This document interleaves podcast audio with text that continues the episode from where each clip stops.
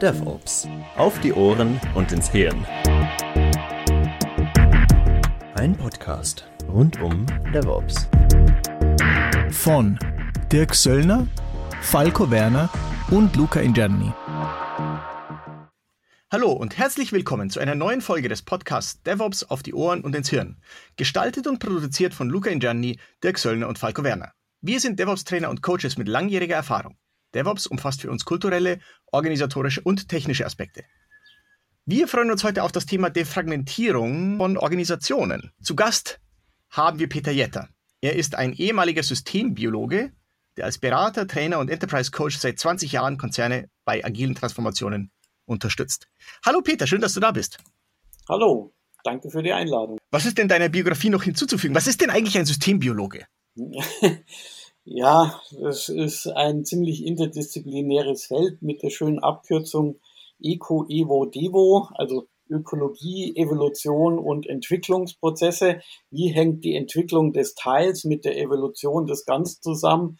Wie spielt das Ganze auf das Teil und das Teil auf das Ganze? Solche Wechselwirkungen.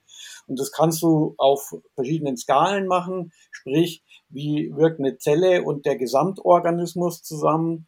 Oder äh, ganz global galaktisch? Wie äh, hat der Einfluss der Biosphäre auf dem gesamten Planeten des Ökosystems auf die einzelnen Lebewesen im Ökosystem und andersrum? Wie formen sozusagen die Teile des Ökosystems auch das Ökosystem? Solche Dinge. Und Systembiologie hat eben auch was mit System Thinking, Systemmodellierung und Systemtheorie zu tun. Ich habe eben dann kybernetische Modelle, äh, sprich am Computer, von verschiedenen komplex adaptiven Systemen gemacht, von Gehirnen, Immunsystemen, Ökosystemen, pipapo.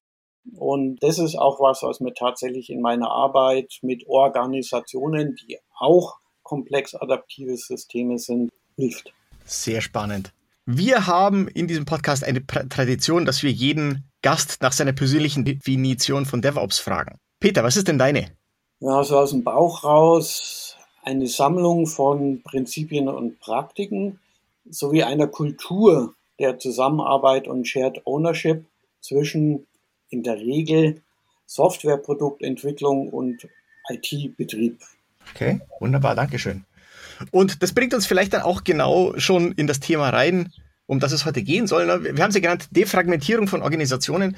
Was meinen wir denn eigentlich mit der Fragmentierung von Organisationen? Also wir erleben gemeinsam ja gerade bei, bei einem Kundenprojekt, dass die Organisation in vielerlei Hinsicht fragmentiert ist. Wir haben fragmentierte Prozesse, wir haben fragmentierte Strukturen, wir haben fragmentierte mentale Modelle, wir haben fragmentierte Glaubenssätze und so weiter. Also es hat eine starke Verinselung auf ganz vielen Ebenen stattgefunden und die erschweren es, eine gemeinsame Sicht des Gesamtunternehmens zu erzeugen. Das ist wie wenn ich versuche, in einen Spiegel zu schauen, um mich selbst zu erkennen. Der Spiegel ist aber in tausend Teile zerbrochen. Okay, also ihr seid beide gerade bei einem gemeinsamen Kunden aktiv. Ich bin da jetzt als Mit-Co-Host hier in der Runde nicht ganz so drin. Wie lange hat sich das bei dem Kunden so entwickelt und wo seht ihr den Grund in, für, für diese Defragmentierung? Sind es einfach eine Kultur in der Organisation, die in, in die Richtung geht, wir, jeder darf machen, was er will? Oder äh, gibt es andere Quellen für diese Fragmentierung, für, die, für diese Aufteilung, diese Inseln? Also ich denke, die Gründe sind vielfältig natürlich, aber eine davon ist ganz sicher die Management-Denke der letzten 100 Jahre, die halt stark aus der Industrialisierung geprägt ist. Und in der Industrialisierung hat man eben stark auf die Arbeitsteiligkeit gesetzt. Und das, der Erfolg von Unternehmen in, in, in der industriellen Revolution oder im industriellen Zeitalter hing halt hauptsächlich davon ab, wie effizient kann ich etwas Bekanntes wiederholen. Also Stichwort Massenfertigung. Da geht es ja nicht darum, innovativ zu sein und jedes Mal was anderes zu machen, sondern der Geschäftserfolg hängt vornehmlich davon ab, wie gut gelingt es mir, sehr oft genau das Gleiche zu tun und das kosteneffizient zu machen. während zum Beispiel heutzutage in einer Wissensgesellschaft Geschäftserfolg sehr stark an Innovation hängt und das heißt letzten Endes jedes Mal was Neues, anderes machen und das ist ein ganz anderer Prozess wie in der industriellen Massenfertigung. Also die einen reden in der Massenfertigung von einem exploitativen, also einem ausbeutenden Prozess, immer das Gleiche machen. Und in der Innovationskultur, Wissensgesellschaft, explorativen Prozess. Also geht immer um die Entdeckung und Erforschung des Neuen. Und das sind halt zwei unterschiedliche Paar Stiefel, die auch unterschiedliche Vorgehensmodelle und Strategien benötigen. Aber an der Stelle möchte ich jetzt ganz gerne nochmal einhaken, weil wir haben ja gerade so ein bisschen begonnen zu lamentieren, dass, dass eine gewisse Fragmentierung herrscht, dass eine Insularität vielleicht auch herrscht. Die beobachten wir jetzt gerade bei unserem gemeinsamen Kunden Peter, aber das ist ja irgendwie jetzt nichts Außergewöhnliches, sondern das gibt's ja irgendwie eigentlich immer und überall. Jetzt gibt's aber nur eine Sache, die mich dabei wundert, nämlich reden doch die ganzen Agilisten immer davon, dass man Autonomie haben müsse. Insofern ist das denn nicht eigentlich genau das, das Gewünschte, dass man sagt, jeder macht halt irgendwie sein Ding, solange es für ihn passt, ist doch alles schön. Wieso ist jetzt einerseits Fragmentierung böse, aber Autonomie gut? Wie geht denn das zusammen? In der Architektur haben wir auch so ein Grundprinzip, das, das da heißt Loose Coupling, aber High Cohesion. Und die zwei Aspekte der gleichen Münze werden halt leider vergessen, dass es die gleiche Münze sind und alle auf Loose Coupling gucken, aber das High Cohesion aus den Augen verlieren. Und eben auch in, in diesem industriellen Zeitalter mit der Wiederholung des Bekannten ist es natürlich so, dass zum Beispiel durch das Fließband jegliche Entscheidungen vorweggenommen sind und es sozusagen eigentlich keine Kommunikation mit meinem Upstream oder Downstream Prozess stattfinden muss. Also konkret haben wir so, so beschrieben, wenn ich äh, den linken Autospiegel hinschraube, dann muss ich nicht mit dem reden, was macht der im Prozessschritt vor mir und was macht der im Prozessschritt nach mir. In einer Entwicklungsumgebung wird es so nicht funktionieren. Na gut, aber machen wir das nicht auch so in dem Umfeld Softwareentwicklung, wenn wir von Continuous Delivery Pipelines reden und dann halt sagen, wir bauen alle Prozesse in ein Softwarefließband in Continuous Delivery Pipeline und bringen das Ganze dann in genau diesen, man muss nicht mehr miteinander reden, weil am Anfang schüttet der Entwickler ein neues Stück Quellcode in, in die Pipeline und am Ende kann der Nutzer ein neues Stück Software äh, nutzen, neue Funktionalität, neues Feature, ohne dass man da groß drüber reden muss?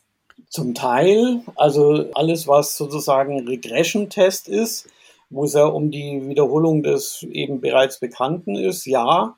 Aber am Anfang ist ja was anderes. Also wenn ich Test-Driven Development mache, schreibe ich ja jedes Mal einen anderen Test, einen anderen Code. Und erst weil der automatisierte Test dann da ist, und zwar ein neuer, den es vorher nicht gab, kann ich das dann durch die Pipeline bis nach hinten durchschieben. Also ich verändere ja sozusagen jedes Mal das Produktionsband, das Fließband, indem ich eben die neuen Tests, die den neuen Code abprüfen, hinzufüge das ist auch ganz interessant, wenn man drüber nachdenkt, weil ein, ein Fließband, um diese Metapher zu verwenden, ist ja dann quasi das Gegenteil dessen, was wir gerne wollen. Das ist High Coupling. Ne? Alle, alle Arbeitsstationen sind, sind eng miteinander verknüpft durch dieses gemeinsame Fließband, aber Low Cohesion. Ich habe keine Veranlassung auf den rechten Außenspiegelanschrauber einzuwirken, wenn ich der linke Außenspiegelanschrauber bin. Ich habe aber auch schlicht und ergreifend gar keine Möglichkeit. Das, das Fließband lässt das ja gar nicht zu. Also selbst wenn ich ganz gerne mit ihm gemeinsam was verändern wollte. Gut, wenn, wir jetzt mal das Thema Fließband und Entwicklung mal ein bisschen weiter betrachten, dann haben wir ja, wenn ich mir irgendein Massenprodukt, nehmen wir mal ein Auto, da gibt es eine Entwicklungsabteilung in der Organisation, die vielleicht auch agil arbeitet, die auch ähm, iterativ arbeitet, neue Varianten entwickelt und Co. Und dann gibt es irgendwo dieses Fließband, was die Produktion macht, was dann die festgelegten Prozesse umsetzt und was immer mal wieder passiert, sind ja sowas wie Modell-Updates, neue Versionen von einem Modell und Co. Sehe aber Köpfe schütteln, die man beim Podcast nicht so wirklich sehen kann. Bin gespannt, wie er darauf reagiert. Das ist für mich genau der Unterschied zwischen dem, was ein äh, Herr Musk bei Tesla macht und was die meisten deutschen Automobilhersteller machen. Das, was ich so wahrnehme, und natürlich sehe ich nur einen winzigen Teil, und das kann man nicht verallgemeinern, ist, dass im Großen und Ganzen es immer noch einem Wasserfallprozess folgt im Sinne, ich analysiere alles, ich designe alles und dann entwickle ich alles. Sprich, ich lege äh, von vornherein fest, wie schaut das neue Auto aus, dann stelle ich mein Fertigungsband entsprechend um und dann habe ich zwar ein anderes Fertigungsband, das kann aber wieder nur sozusagen 10.000 Euro mal den gleichen Typ herstellen. Also natürlich gibt es gewisse Variationsmöglichkeiten, die sind aber relativ gering. Während das, was ein Herr Musk bei Tesla macht, ist, der kann für jedes einzelne Auto einen anderen Produktionsprozess benutzen. Und trotzdem ist jedes Fahrzeug, das da durchläuft, auditiert und hat eine Straßenzulassung. Der kann also bei jedem Durchlauf den Prozess und das Fertigungsband verändern. Und das sehe ich bei anderen Automobilherstellern nicht. Und das haben die meines Erachtens, glaube ich, so auch noch nicht gar nicht verstanden. Ja, sehe ich auch so. Normalerweise ist der Ansatz, du hast einen Prozess, der alle bestehenden Kombinationen von Produkten umsetzen kann. Also du kannst halt im besten Fall über ein Fertigungsband den Kleinwagen des SUV in allen Farbvarianten, in allen Ausstattungsvarianten irgendwie 100 Millionen verschiedene Ausprägungen von Fahrzeug herausbringen aber du kannst den Prozess dabei nicht ändern. Ja, okay. Mhm. Wir sind ja bei DevOps, wo, wo so ganz viel um CI/CD, Continuous geht. Und das, was, was ein Herr Musk eben hat, ist Continuous Compliance.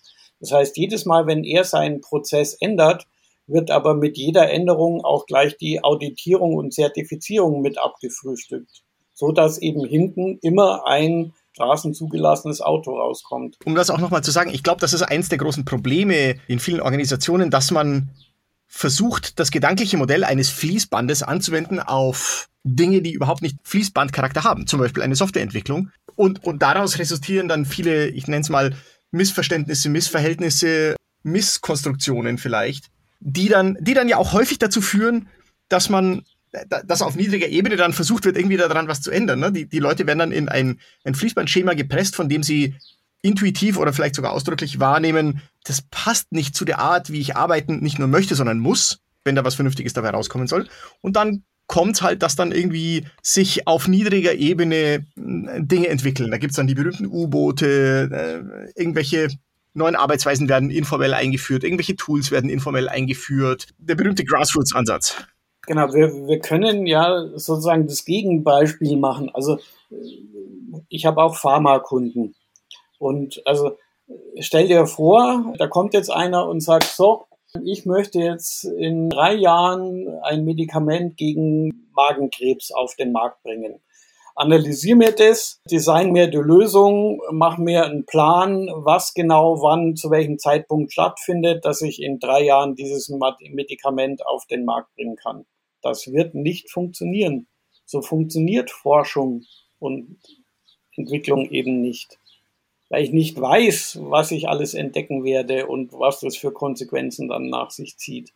Das ist, darum heißt es eben genau Forschung und Entdeckung, weil eben die Informationen, die auftauchen, jetzt heute so nicht vorhersagbar sind. Ja, also finde ich, finde ich auf jeden Fall spannend. Ich fand es ganz, ganz nett. Ich habe jetzt einen Fernsehfilm zur, zum Tunnelbau in der Schweiz, Gotthard-Tunnel letztens gesehen.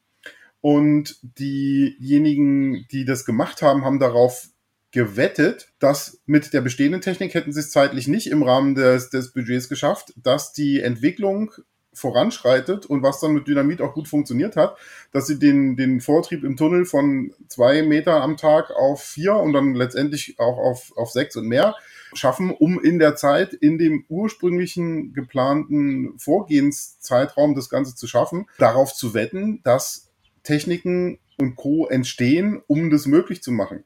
Das heißt, da gibt es natürlich eine ganze Menge Risiken, wenn man so vorgeht. Das kann, das kann natürlich auch nach hinten losgehen. Neue Techniken bringen halt auch neue Risiken. Wie kann man so etwas in einer Organisation anwenden? Ich war vor, vor 20 Jahren für 15 Jahre in der Telekommunikationsindustrie und die hat auch ziemliche Umbrüche hinter sich, also so vom Staatsmonopol zur Privatisierung, von einem Technologiestack, der 20 oder 25 Jahre lang ziemlich stabil war, alles dann plötzlich All IP über den Haufen geworfen, Businessmodelle von ich verdiene mich ziemlich gut mit Long Distance Calls und SMSen, fällt alles weg. Und da war es dann auch so, da waren wir immer auf der Suche nach der nächsten Killer-Applikation, Killer-Anwendung, äh, Killer-Telekommunikationsdienstleistung, die wieder die Cash-Cow wird. Blöderweise konnte man aber nicht vorhersagen, welche der vielen Ansätze da tragen kommen.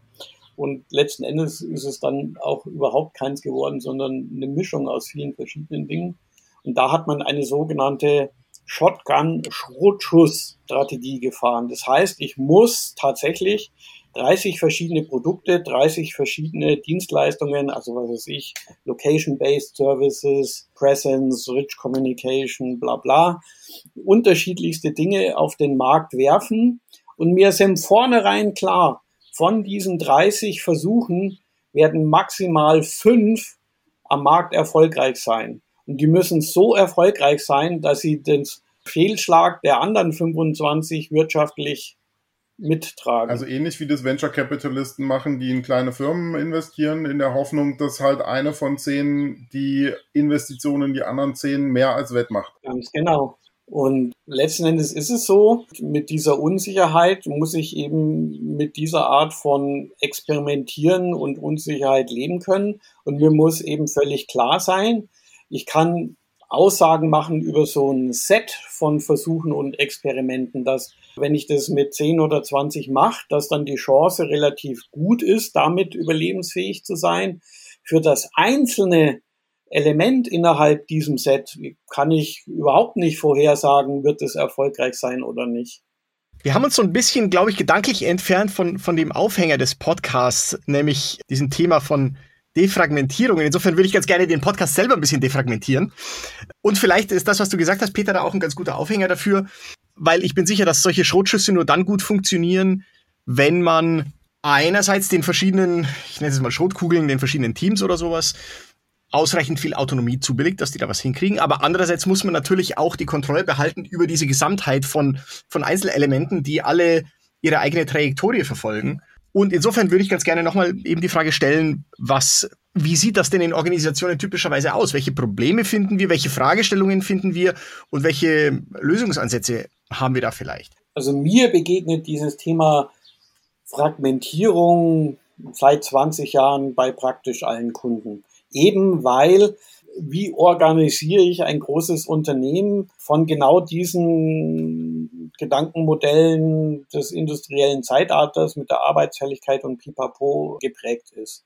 Und wenn man sozusagen jetzt auf diese Arbeitsteiligkeit nur den winzigen Teilaspekt der Agilität, Autonomie draufwirft, dann kann das zur Folge haben, dass sozusagen jeder dieser einzelnen Teile sich losgelöst von den anderen selbstständig macht und wie du gesagt hast, in unterschiedliche Richtungen läuft.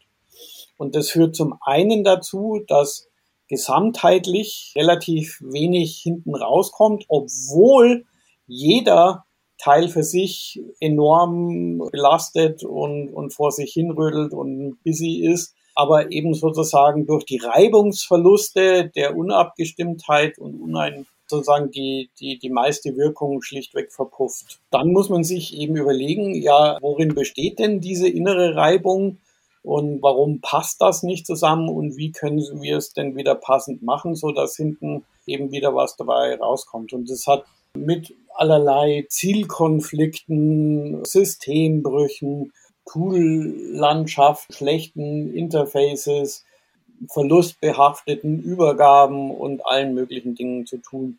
Und das wird für jedes Unternehmen, wenn die sich das anschauen, werden die da sozusagen andere Muster sehen und die Antwort für das eine Unternehmen, hey, was ist jetzt der erste Schritt, um da ein Stück besser zu werden, wird wahrscheinlich anders ausschauen, als wenn die gleiche Frage in einem anderen Unternehmen gestellt wird. Das heißt, was dann konkret zu tun ist, wird sich von Unternehmen zu Unternehmen unterscheiden. Aber letzten Endes muss es natürlich darauf rauslaufen, diese Fragmentierung so weit zu überwinden, dass wir A in der Lage sind, das Unternehmen als Ganzes, das System als Ganzes wieder sichtbar zu kriegen, weil dann können wir uns einigen, was sehen wir da denn? Dann kann man sich einigen, und was bedeutet das? Und dann kann man sich einigen, was machen wir jetzt damit? Also es sind für mich sozusagen wieder die Rückführung auf die drei äh, Säulen von, von Scrum, Transparency, Inspect and Adapt. Ich muss erst Sichtbarkeit herstellen, dann kann ich es angucken und bewerten und dann kann ich Adapt, kann ich sagen, und was mache ich jetzt damit. Ja, da sagst du, glaube ich, auch was Wahres. Insofern, als ich noch sehr lebhaft in Erinnerung habe, ich hatte mal einen, einen Kunden, das war ein, eine kleine Bude. Also ich glaube nicht, dass die eine Entwicklungsabteilung 20 Leute hatte. Ich habe sie nie gezählt, offen gestanden. Aber ne, das war also wirklich die konnten sich auch alle sehen. Das war noch in seliger Vor-Corona-Zeit. Die saßen wirklich alle in benachbarten Büros, sogar mit, mit Glastüren und so. Also, aber nichtsdestotrotz gab es keine Transparenz und Klarheit darüber, was eigentlich gerade passiert in dieser Entwicklungs- Abteilung. Für welchen Kunden machen die gerade was? In welchem Stand ist es? Welche Aspekte der Maschine, die dort entwickelt wurde, befinden sich in welchem Zustand? Also insofern, ich glaube, man, man muss sich ganz bewusst sein, sowas passiert. Wahrscheinlich sogar, wenn man nur zu zweit arbeitet. Und es wird wahrscheinlich nicht, nicht besser, je größer die Organisation wird. Genau, also das, für mich eben immer diese Metapher mit dem zerbrochenen Spiegel. Die Unternehmen können sich nicht selber erkennen, weil der Spiegel eben zerbrochen ist. Und dann ist sozusagen die Aufgabe, den Spiegel peu à peu wieder zusammenzusetzen und ein realistisches Selbstbild zu kriegen, um dann beurteilen zu können, schaut das Bild denn so aus, wie es ausschauen soll und nicht, was soll anders sein und was müsste man tun, um es anders zu machen. Mhm.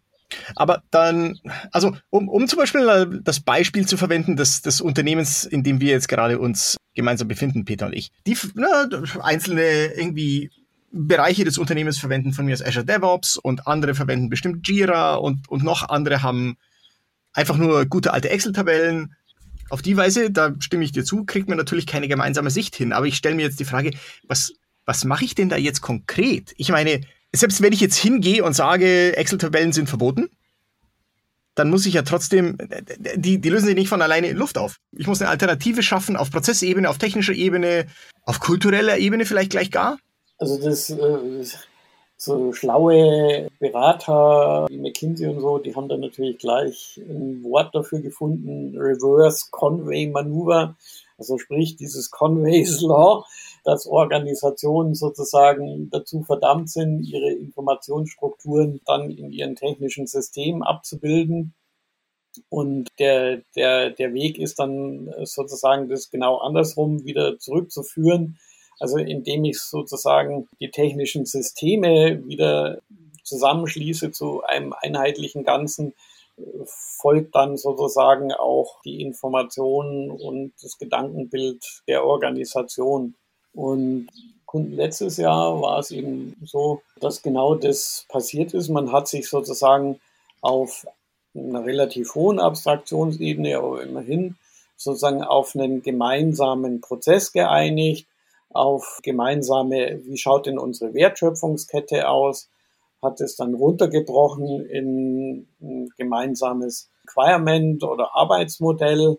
Also sprich, ja, wir haben, was weiß ich jetzt, Jira oder Azure DevOps und wir bilden verschiedene Ebenen ab, Team, Team of Teams, irgendwie größere Einheiten und letzten Endes Gesamtportfolio. Jeder Ebene gibt es sozusagen ein Value Stream, wie Dinge von links nach rechts, von Bedarf erkannt bis zu Bedarf befriedigt irgendwie fließen und offensichtlich müssen diese Ebenen ja irgendwie zusammenhängen. Und das ist das, was wir in der agilen Welt eben, was weiß ich, wir als Teams haben Stories als Flow-Items, die fügen sich vielleicht zusammen zu Features, was dann eher so Dinge sind, die auf Teams, auf Teams-Ebene, wo eben mehrere Teams zusammen dran arbeiten an dem Feature, sich zusammentun. Diese Features zahlen wieder ein auf, was weiß ich, eine Capability einer großen Solution, zahlen wieder ein auf irgendein Unternehmens-Epic. Und sozusagen diese Kette, sich überhaupt mal darauf zu einigen, dass wir so eine Kette haben wollen, dass klar wird, ich als Mensch im Team mache dies, weil zahlt ein auf das, zahlt ein auf das, zahlt ein auf Unternehmensziel. Und andersrum, genau von oben kann ich natürlich runterbrechen, hey, um dieses Unternehmensziel zu erreichen, machen wir in der Solution das, im, im Value Stream das, im Team das und der einzelne Mensch das. Und daraus lässt sich dann eben dann sozusagen ein Gesamtbild aller Arbeit und wie die zu dem Gesamtzielen beiträgt, erzeugen. Und das ist natürlich aufwendig, es ist viel Arbeit, das äh, herzustellen, aber da kann man sich dann anfangen, sinnvollerweise meiner Erfahrung nach da, wo Leute eben bereit sind, sich auf sowas einzulassen, also dieses Volunteering-Prinzip, die Freiwilligkeit. Für wen macht es Sinn? Wer will das ausprobieren? Wer macht da mit? Und dann sucht man sich eben da, versucht da Proof of Concept oder eben sozusagen äh, zu beweisen, dass das äh, tatsächlich besser ist als das, was man vorher hatte. Und wenn dem so ist, dann finden sich auch immer wieder neue Menschen, die sagen, hey, ich will auch das Bessere haben, ich will das auch. Ja, aber trotzdem, äh, wo ich dich so habe erzählen hören von wegen, ja, wir haben da sehr viel konsolidiert, wir haben da ganz viele Prozesse zusammengefasst und so. Also Hand aufs Herz, das ging doch nicht ohne Streit, oder? Ja, natürlich nicht. Also dieses äh, Einigen ist Einigungsarbeit und verschiedene Perspektiven und Sichtweisen zu einer gemeinsamen Sichtweise zusammenzuführen, ja, ist, ist halt Arbeit. Und das, das erfordert einen Diskurs und, und Debatten und Austausch von Argumenten und zum Beispiel auch sich einigen, wie, be, wie entscheiden wir denn, wie bewerten wir, ob etwas gut oder schlecht ist. Also bevor man sozusagen diese Entscheidungen, das eine ist besser wie das andere ist, muss man sich erstmal darüber einigen, wie entscheiden wir denn, ob etwas gut oder schlecht ist. Und diese Entscheidungskriterien, auf die sich einigen. Und das ist das, was wir zum Beispiel als SAFE, die Economic Model sagen. Also wir brauchen ein gemeinsames Gedankenmodell, nach dem wir Entscheidungen treffen. Ja, das ist interessant insofern, als ich beobachte, dass, dass dieser erste Schritt häufig nicht gemacht wird. Man entscheidet sich für Lösungen, ohne dass vorher klar ist, was ist denn eigentlich der, das Ziel dieser Lösung? Woran kann ich denn erkennen, dass eine Lösung, die ich jetzt vorstelle, ne, vorteilhaft oder weniger vorteilhaft ist oder inwieweit ich die gewünschten Ziele dann auch tatsächlich erreiche? Also ich denke, eigentlich haben wir Agilisten da seit 20 Jahren ein Modell dafür, dieses Validated Learning und genau die Idee von Test first. Also ich muss mir eben erst Gedanken machen, wie schaut mein Akzeptanztest aus, die Akzeptanzkriterien und dann kann ich was bauen, das meinen Akzeptanztest grün macht. Das ist in der Softwareentwicklung nicht anders als mit äh, beliebigen anderen Unternehmensentscheidungen. Oder in der Evolutionsbiologie, wo man bestimmt erst eine Hypothese festlegt, bevor man sein Experiment designt oder durchführt. Ja, oder, oder anders in der Evolution, da wird erstmal gemacht und dann geguckt, ob das neue Lebenswe Lebewesen äh, in der Umwelt gut passt. Ja, da muss ich jetzt ein bisschen gegensteuern, weil Evolution ist eben kein teleologischer Prozess, sprich, der ist nicht zielgerichtet. Die Evolution hat ja kein Zielbild, da will ich hin, sondern die macht tatsächlich sozusagen diese Schrotstoßstrategie, erzeugt verschiedene Varianten und selektive Prozesse sorgen dann dafür, dass gut nimmt Töpfchen die schlechten. Na, kann, kann man dann vernünftige Unternehmensziele definieren, die immer sinnvoll sind, an denen man sich orientieren kann? Immer, hast du ja vorhin das eine Beispiel bei einem Telekommunikationsunternehmen gesagt, auch das geht nicht immer. Ja, genau. Also äh, nicht umsonst nennt auch Google all äh, seine Initiativen und Projekte Bets, also Wetten, um ganz klar den Charakter herauszustellen. Ja, das ist eine Wette basierend auf äh, den Annahmen mit den Informationen, die uns jetzt und hier und heute zur Verfügung stellen. Die Realität wird zeigen, wie gut oder schlecht diese Annahmen waren und sich eben Dinge realisieren oder auch nicht. Das ist das nächste, was äh, vielen Unternehmen schwerfällt, ist sowas wie probabilistische Planung. Also sie geben, kennen immer nur schwarz-weiß, ja, nein, gibt's oder gibt's nicht, ist wahr oder ist falsch.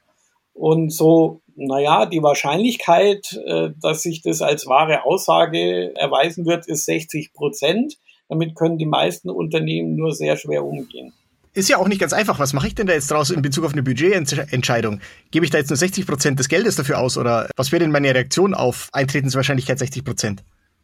Das ist ja noch der super einfache Fall, den Unternehmen auch seit Jahrhunderten kennen. Das ist Risikomanagement.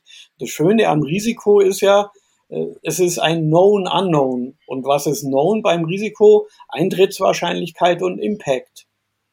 Und warum geht dann trotzdem so viel in die Hose? Naja, weil es neben diesen Known Unknowns eben Unknown Unknowns gibt. Also Dinge, die ich überhaupt nicht auf dem Radar habe, wo ich weder Eintrittswahrscheinlichkeit noch Impact kenne, noch dass es dieses Risiko oder die, diese, diese Möglichkeit überhaupt gibt. Und wenn man sich, gibt es auch Untersuchungen dazu, anguckt, was sind denn die Gründe, warum irgendwie Projekte, Initiativen und sonst was scheitern, dann stellte fest, ja, unser Risikomanagement hat funktioniert. Die Risiken, die wir identifiziert haben, die hatten wir auch im großen Teil im Griff. Was uns das Genick gebrochen hat, waren Sachen, die wir überhaupt nicht auf dem Schirm hatten. Also diese Überraschungen. Und dann sind wir wieder da, wo wir vorher waren. Was sind Vorgehensmodelle oder Strategien für komplizierte Systeme, die eben ziemlich vorhersagbar sind, wo alle Informationen, die notwendig sind, um sozusagen festzustellen, welches Ergebnis kommt hinten raus, a priori vorneweg schon bekannt sind. Und was ist ein komplexes System, das gekennzeichnet ist durch das Phänomen Emergenz. Also, dass eben ständig neue Informationen auftauchen, die aber ziel- und damit handlungsrelevant sind und die ich also fortlaufend in mein Handeln integrieren muss ohne dass ich weiß, was ist es denn, was ich in einem Monat, einem Jahr tun werde oder tun muss, um das Ziel zu erreichen. Dann sind wir, glaube ich, wieder zurück bei diesem Punkt der Defragmentierung, weil ich unterstelle jetzt einfach mal, dass wenn ich eine zu stark fragmentierte Sicht habe, ne, der von dir angesprochene zerbrochene Spiegel, dann bin ich ja gar nicht in der Lage, auf unbekannte, auf Unknown Unknowns zu reagieren. Die Known Unknowns, die kann ich, ne, das kann ich mir irgendwie zurechtlegen da, da kann ich auch in einer hochfragmentierten Organisation, da können die dann wahrscheinlich mit großer Mühe, aber die kriegen das bestimmt hin, entsprechende Lösungsverfahren, Reaktionen und so weiter irgendwie mir zurechtdengeln. Aber was passiert in einer stark fragmentierten Organisation, wenn jetzt irgendein unerwartetes Eintritt, äh, Ereignis eintritt, dann bin ich ja letzten Endes völlig hilflos, weil ich diese Gesamtsicht gar nicht habe. Und, und dann jede, jedes, jedes Einzelelement halt für sich irgendwie panisch versucht, was zu deichseln. Also ich löse sozusagen lauter lokale Lösungen aus, die in der Regel sich eben leider nicht magisch zu einer globalen Optimierung zusammenführen, sondern eben genau im Gegenteil, äh, in der Regel sich gegenseitig aufheben und eben massive innere Reibung erzeugen und am Schluss sozusagen relativ wenig Gesamtwirksamkeit dabei rauskommt. Also genau, das ist das Problem. Diese Lokale Sichten führen zu lokale Optimierung, was in der Regel einer globalen Optimierung entgegenwirkt. Also müssen wir eine globale Sicht ja, bekommen. Wie bekommt man die durch ein gesamtes Unternehmen? Also es fängt an mit einem einheitlichen Denkmodell und das auch dieses gemeinsame Denkmodell lässt sich halt nicht mit Flick of a Switch Schalter umlegen erzeugen, sondern das ist wieder diese Alignment-Arbeit, diese Einigungsarbeit und ich muss halt anfangen, wo sind drei Leute, die sich auf ein gemeinsames Gedankenmodell einigen können, dann fünf, dann zehn, dann hundert, dann zehntausend.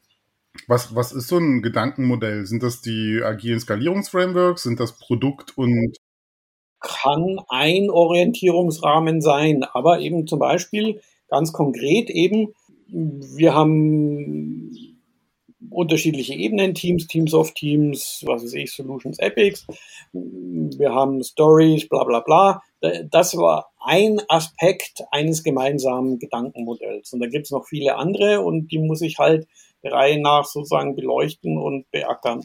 Und genau wie du sagst, ja, es gibt auch fertige Gedankenmodelle, an denen man sich orientieren kann, zum Beispiel agile Frameworks oder diese auch Kanban hat ja sozusagen Grundprinzipien und Core Practices. Das sind schon mal so Anhaltspunkte, an denen man sich entlanghangeln kann. Und auch in Kanban ist natürlich, also das erste, was ist wert?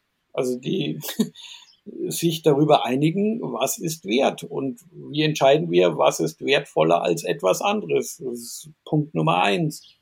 Und das an sich ist schon ein Gedankenmodell. Was ist unser gemeinsames Modell für Wert? Ja, und was, was mir auch gerade irgendwie sehr in Erinnerung ist, nicht nur überhaupt dieses gemeinsame Modell zu haben, oder ja, das ist auch sehr wichtig, vielleicht sogar zentral, aber das andere ist dann eben auch wirklich Kommunikationsflüsse durch die Organisation sicherzustellen. Ich hatte das jetzt gerade bei unserem gemeinsamen Kunden Peter, dass ich mit denen so Rollenworkshops gemacht habe mit Leuten, die sich mit Produkt befassen und zwar auf verschiedenen Ebenen, von der irgendwie von der Portfolio-Ebene bis runter zu den Product Ownern in den einzelnen Teams und wo wir gesagt haben, okay, was sind denn die Artefakte, die ihr baut? Was ist denn, was sind denn die Informationen, die ihr von anderswo, in der Regel häufig von Strom auf, bekommt? Und was sind die Informationen, die ihr, nach Strom ab weiterreicht? Und es war ganz interessant zu beobachten, dass man dann wirklich sehen konnte, wo sind gewisse Inf Informationsfäden abgerissen. Ne, die haben es dann geschafft, Ebene 1, Ebene 2, Ebene 3, peng, und dann waren sie weg. Und in Ebene 4 haben dann die Leute auf einmal die Hände hochgehoben und haben gesagt, wir haben gar keine Roadmap, die wir gut verwenden können. Genau. Und das ist für mich ein wichtiger Punkt. Also das ist immer so dieser Streitpunkt Huhn, Huhn-Ei-Diskussion. Muss erst das Mindset da sein oder äh, muss sozusagen erst das Verhalten da sein? Und da gibt es so den, den Spruch, es ist äh, leichter, sich in eine neue Art des Denkens einzuarbeiten, als sich in eine neue Art der, des Arbeitens einzudenken. Also ich muss sozusagen, wenn ich Strukturen schaffe, die Umgebung verändere, die ein neues Verhalten ermöglicht, dieses neue Verhalten führt zu neuem inneren Erleben und dieses andere innere Erleben fängt an, meine inneren Modelle und Glaubenssätze und sonstige Dinge zu verändern, ist meiner Erfahrung nach wie eher ein Schuh draus wird, als erst zu versuchen, hier an gemeinsame Gedankenmodelle zu appellieren und, und daraus dann ein gemeinsames Verhalten abzuleiten.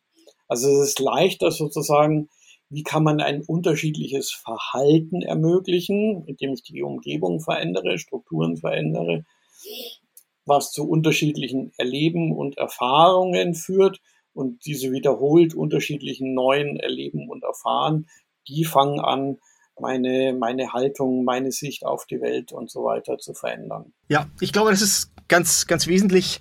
Insbesondere wenn man, wenn man jetzt wieder Bezug nimmt auf die technologische Unterfütterung vieler Prozesse, auf Automatisierung oder sowas, die bewirkt für sich erstmal nichts. Ne, die, wenn ich jetzt einen schlechten Prozess automatisiere, dann ist er halt zehnmal so schnell schlecht. Ne? Genau. Aber, aber der Punkt ist, wenn ich zum Beispiel na, eine Testautomatisierung habe und eine Continuous Integration, um, um mal dieses Beispiel zu verwenden, dann versetze ich mich in die Lage, schnell zu iterieren, ohne dass es mir besondere Mühen abverlangen würde. Und das wird natürlich dann auch zu einer Veränderung meines, meines Verhaltens führen und zu einer Veränderung meiner Denkweisen. Dann kann ich es mir auf einmal erlauben, vielleicht viel viel wertorientierter, viel nutzenorientierter zu arbeiten, weil ich, weil ich mich einfach ganz schnell an so einen Wert vielleicht hin iterieren kann und weil Experimente auf einmal weder teuer noch schmerzhaft sind, sondern einfach nur die ganz gewöhnliche Art zu arbeiten. Genau, also das, das ist das, was ich vorwiegend funktionieren gesehen habe, also eben sozusagen die Möglichkeit für anders Verhalten schaffen, das eben dann zu, zu anderen Erfahrungen führt und das dann über die Zeit sozusagen genau wie du sagst, hey, wenn ich leicht und schnell und billig Experimente machen kann, dann kann ich auf einmal sozusagen ganz andere Dinge tun und andere Strategien fahren. Hm, erinnert mich so ein bisschen, es gibt ja von Peter Drucker Zitat, Culture eats Strategy for Breakfast und dafür gibt es eine Erweiterung von, und zwar also aus dem Less Framework, ich glaube Lars, Lars Border hatte da mehrere Konzepte zusammengebracht und die Erweiterung lautet Structure eats Culture for Breakfast. Das heißt, wir haben Structure als Grundlage, ähnlich wie du es gerade gesagt hast, Strukturen schaffen, Kommunikationsstrukturen, Organisationsstrukturen, die im besten Fall nach Conway's Law auch gut zusammenpassen. Dann hat man eine gute Grundlage geschaffen, um die Unternehmenskultur durch Verhalten, Verhaltensänderungen und Co. zusammenzubringen, um dann eine Unternehmensstrategie umzusetzen. Ich glaube, das ist eine ganz gute, gute Grundlage für ein äh, Gedankenmodell auch in, in diesem ganzen Umfeld. Ja, genau. Jetzt kann ich ein bisschen aus dem Nähtäschchen plaudern. Ich habe gesagt, ich war in der Telekommunikationsindustrie. Das war nämlich genau da, wo dieses äh, Less Framework entstanden ist, NSN 2007. Und tatsächlich ist das, was ich jetzt da äh, gefasst habe, in Umgebung verändern, damit sich Verhalten verändert, dass sich Erleben und Erfahrung verändert, dass sich dann mentale Modelle und Glaubenssätze verändern. Das war tatsächlich genau diese, diese praktische Erfahrung zu dieser Zeit dort, aus der dann sozusagen das Less-Buch und das Less-Framework dann auch ähm, entstanden ist. Aber jetzt mal Butter bei die Fische. Weil wir haben jetzt irgendwie uns, uns sehr gemütlich ausgebreitet in irgendwelchen hohen philosophischen Sphären. Aber wie macht man das denn, dass man, dass man eine typische Organisation, die, die so eine gewisse, eine gewisse Fragmentierung hat, wieder, wieder einfängt? Was sind denn da Werkzeuge, die ihr als vielleicht besonders äh, wirkungsvoll beobachtet habt? Das Wichtigste für mich ist, es, es gibt kein äh, One-Size-Fits-All. Also es gibt nicht den universellen Schlüssel, wenn ich den in das Schloss meiner, meiner Unternehmen stecke und umdrehe, dann löst sich die Fragmentierung auf. Also das ist schon mal der erste Zahn, den ich versuche immer zu ziehen. Sondern ich muss mir halt, äh, also was sind die Fragen? What is a, was ist eine Herausforderung in meinem Unternehmen? Was müsste sich ändern, damit es besser wird? Und dann was muss ich an mir ändern, damit es wahrscheinlicher wird, dass diese Änderung eintrifft? Und das sind sozusagen immer die gleichen drei Fragen, aber die Antwort wird immer eine andere sein in jedem Unternehmen. Und das ist für mich das Wichtigste, was, was die Unternehmen für mich lernen müssen. Vergesst dieses Blueprint-Zeug und es gibt die eine Lösung, die immer und überall funktioniert, sondern was es sehr wohl gibt, ist sozusagen dieses Set von sinnvollen Fragen, die ich mir stellen kann. Und dann muss ich eben diese, dieses Set von Fragen stellen und gucken, was kommt bei mir in meinem spezifischen Kontext dabei raus. Und dann kann ich daraus auch ableiten, hey, was wäre wär jetzt wohl äh, der, der erste, erste beste Schritt? Und natürlich gibt schon eine Sammlung von, von Practices oder, oder Dingen. Aber äh, die gibt's in der Agilität seit 20 Jahren und dieses Toolset ist seit 20 Jahren äh, liegt offen. Oder länger, wenn man Kanban und Co. auch als Agilität versteht. Scrum, Lean, Kanban, DevOps, OKRs, äh, Test First, äh, ist ja alles äh, ein alter Hut.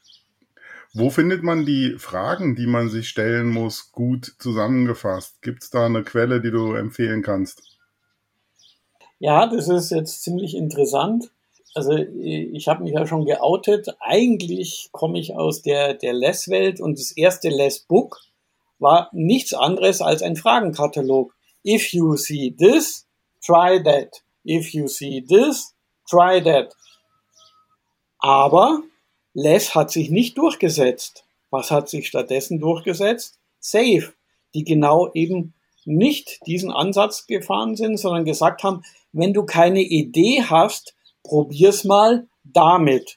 Und zwar nicht sozusagen runtergebrochen auf die einzelnen Dinge, die ich da alle sehen kann, sondern die haben eben sozusagen dir die Mühe erspart, diese 100 Fragen einzeln zu stellen und auf 100 Mal eine einzelne kontextsensitive Antwort zu finden, sondern haben gesagt, hey, wenn du keine Ahnung hast, hier wäre ein Gedankenkonstrukt, an dem du dich orientieren kannst und dann versuch mal dem nahe zu kommen und bei dem Weg dem näher zu kommen. Da wirst du schon selber merken, dass bestimmte Fragen und Antworten auftauchen, die dir dann helfen, dich weiterzuentwickeln. Im besten Fall jedenfalls. Es, es kann natürlich auch passieren, dass das so ein bisschen nach hinten losgeht und dann ist das so wie bei Per Anhalter durch die Galaxis, wo doch bekanntermaßen die Antwort auf die Frage aller Fragen ist, genau, ist 42. Die Antwort ist 42. Und in diesem Sinne, die Antwort ist safe, genau. Egal was dein Problem ist, wir haben die Lösung. Das, das kann passieren. Natürlich, kluge Leute werden dann dieses Safe-Framework auch, wie du sagst, als, als Anstoß nehmen, um auf die richtigen Fragen zu kommen und dann sich für die eigene Organisation, für die eigene Situation die richtigen Antworten zu erarbeiten. Und um das zu sagen, ich bin überzeugt davon, dass man Agilität, das hast du ja eigentlich auch schon durchklingen lassen, nur agil umsetzen kann. Mit anderen Worten, auch all die Mechanismen, die wir für die Produktentwicklung reklamieren, die müssen wir natürlich auch auf, auf unsere Organisationsentwicklung anwenden und sagen, Hypothese bauen, Experiment machen, schauen, ob es funktioniert hat. Genau. Und dann gehst du den nächsten Schritt. Und deswegen, das ist, das ist vielleicht meine Antwort auf, was funktioniert gut, Sichtbarkeit herstellen. Also ich bin immer noch, ich bin immer noch unter dem Eindruck von der Wirkmächtigkeit dieses, dieses äh, äh, Roll Canvas Workshops, den ich, den ich eben kürzlich gemacht habe, wo man, wo man dann wirklich quasi nachzeichnen konnte, wenn man genau hingeschaut hat, wo Informationen versickert sind und wo es dann Strom ab plötzlich wehgetan hat. Und wenn man das weiß, dann, dann tut man sich natürlich auch leichter zu sagen, okay, dann, dann sorgen wir jetzt halt dafür, dass an dieser Stelle die Information durchgängig wird. Dann ist dieses Problem gelöst oder gelindert. Dann wird sich natürlich das nächste auftun, aber mit dem machen wir es dann halt gleichermaßen. Ich meine, warum ist überhaupt Agilität entstanden? Also weil halt sagen den Weg, den wir bisher gegangen ist, schlichtweg nicht mehr funktioniert hat. Also bei uns da in der Telekommunikationsbranche wir haben natürlich auch klassisches Portfolio, Projektprogrammmanagement, bla gemacht. Das Problem war nur, das hat immer weniger funktioniert und zwar so wenig, dass das existenzgefährdend war. Und wir mussten schlichtweg lernen, Dinge anders zu machen. Und das ist eben dieser Unterschied, was weiß ich, diese gute Vorhersagbarkeit, kompliziert, Stacy-Matrix oder äh, Canavan-Framework, komplizierte Systeme, einfache Systeme und komplex. Und für komplex, da brauche ich eben Annäherungsverfahren, iterativ, inkrementell, inspect and adapt. Und also was kann noch komplexer sein als eine 50.000 Mann äh, Organisation zu verändern? Das liegt in der Natur der Dinge, dass wir da komplex unterwegs sind und folglich nur iterativ, inkrementell mit Annäherungsverfahren irgendwie vorwärts kommen können. Sehr schön. Peter, vielen Dank, dass du da warst und vielen Dank für die interessanten Gedanken, die du mit uns geteilt hast. Haben wir noch irgendwas vergessen? Gibt es noch irgendwas, auf das du uns hinweisen möchtest? Also, ich bin einer der Co-Hosts des Meetups Agile Munich. Das ist ein englischsprachiges Meetup. Wir sind so 3000 Mitglieder, versuchen jeden Monat etwa eine Session zu machen, bei der so 100 Leute sind. Die Sessions sind mal remote, mal hybrid, mal vor Ort. Wenn ihr was Spannendes zu erzählen habt, dann meldet euch bei uns oder guckt mal unter meetup.com, Agile Munich, was da an Sessions schon lief oder ansteht. Würde mich freuen, wenn wir uns vielleicht da wiedersehen. Genau, und den Link packen wir natürlich in die Show Notes. Wunderbar. Dann, Peter, Falco, vielen Dank. Auch von mir. Bis, bis bald. bald. Ja, bis bald. Ciao. Ciao.